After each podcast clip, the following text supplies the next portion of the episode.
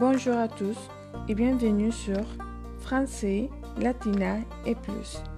À la fin du podcast, n'oublie pas de vous ajouter, de partager et de nous rendre visite sur Facebook au groupe Les Français avec Yola avec Annie Craig.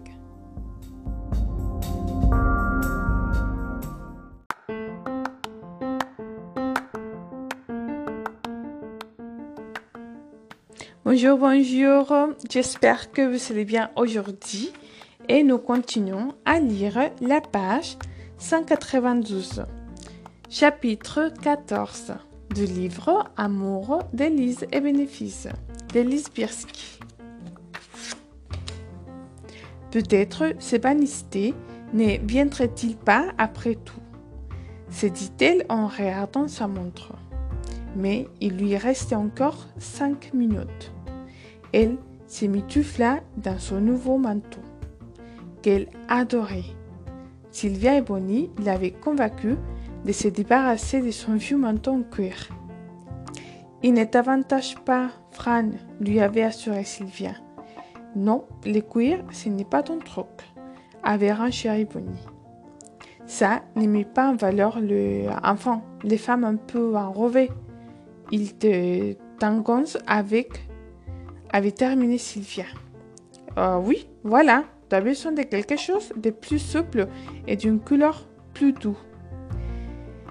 Elle avait émené dans les boutiques en cross des Bridge Road où elle avait trouvé ses manteaux en laine anthracite, légers mais cependant très chauds, ainsi que des bottes en cuir au talon, confortables et ses magnifiques châles en cachemire violet. Non, avait-elle dit à Sylvia, pas de violet, je t'en conjure. Ce n'est pas parce que ta mère fait une fixation sur le violet que tu ne dois plus jamais en porter. Avait insisté Sylvia. Essaye-le. C'est une couleur pour toi. Superbe, avait approuvé Bonnie. Mais évite de les mettre quand tu iras chez Lila. Elle risque de de je ne devrais, page 193, je ne devrais pas dépenser tout cet argent, avait soupiré Fran. Elle agrippait nerveusement les manteaux et les châles, les bottes étant déjà réglées. Bonnie l'avait prise à part dans la cabine d'essayage, puis elle avait tiré les rideaux. Considère cette dépense comme l'argent que tu viens d'économiser sur les impôts. Utilise-le et tu te sentiras mieux. Ta taille et ton apparence te posent visiblement des gros problèmes. Alors, deux ou trois vêtements de qualité dans lesquels tu te sens bien te rendront tout de suite plus sûr de toi tu as présent un vrai plan de financement où nous avons tout prévu.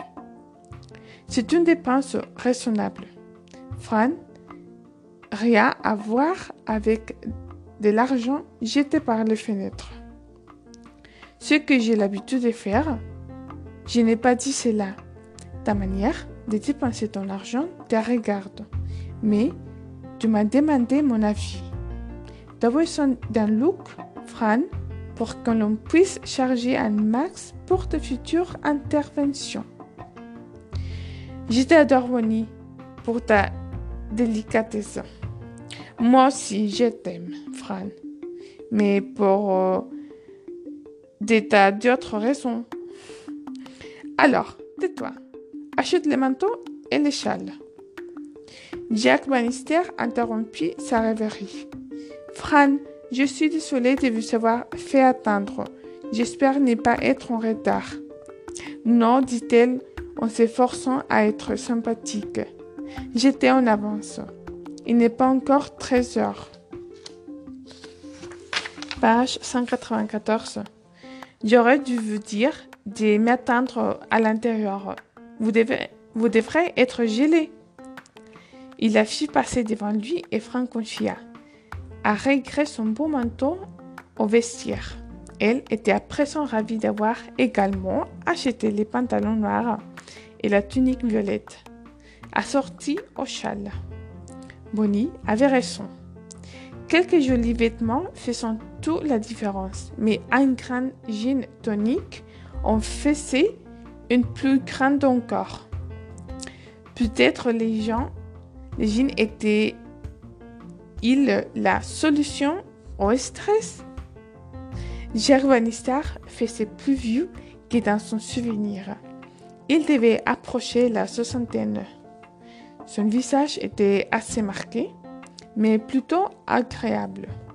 Il avait une épaisse chevelure grise et des yeux bleus étincelants. C'était également un compagnon agréable.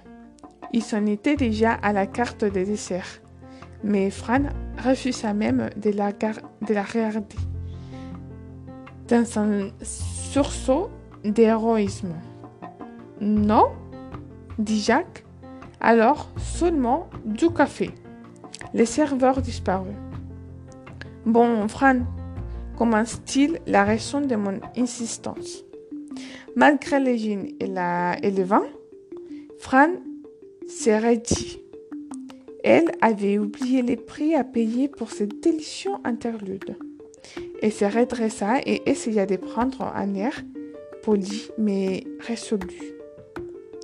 Il y a longtemps que je voulais vous rencontrer et l'idée s'est présentée avec le dîner du Wine Club, auquel un ami m'a invité pendant un séjour à Melbourne. Vous parlez aussi bien que vous écrivez. Et vous savez également élaborer un bon thème de discussion. Je me suis donc demandé si vous accepteriez de nous écrire un livre. Page 195 Fran le fixa, boucher B, et s'efforça à renfermer la bouche. Un livre? Oui, dans le style de votre exposé de l'autre soir, mais en élargissant les thèmes de la nourriture sur l'amour, l'épanouissement, les désirs, l'érotisme, les devoirs et tout le reste. Et bien sûr, sans oublier d'y inclure toutes ces fascinantes anecdotes historiques dont vous savez visiblement les secrets. Elle pourrait, disons, étayer différentes recettes. Mais qu'avez-vous, Fran? Vous me demandez vraiment d'écrire un livre pour vous? Oui, mais ce n'est pas le boulot d'un éditeur de demander d'écrire des livres. Quand on veut faire un livre, il faut d'abord y réfléchir longuement, puis envoyer son manuscrit, se les voir refuser et ainsi de suite.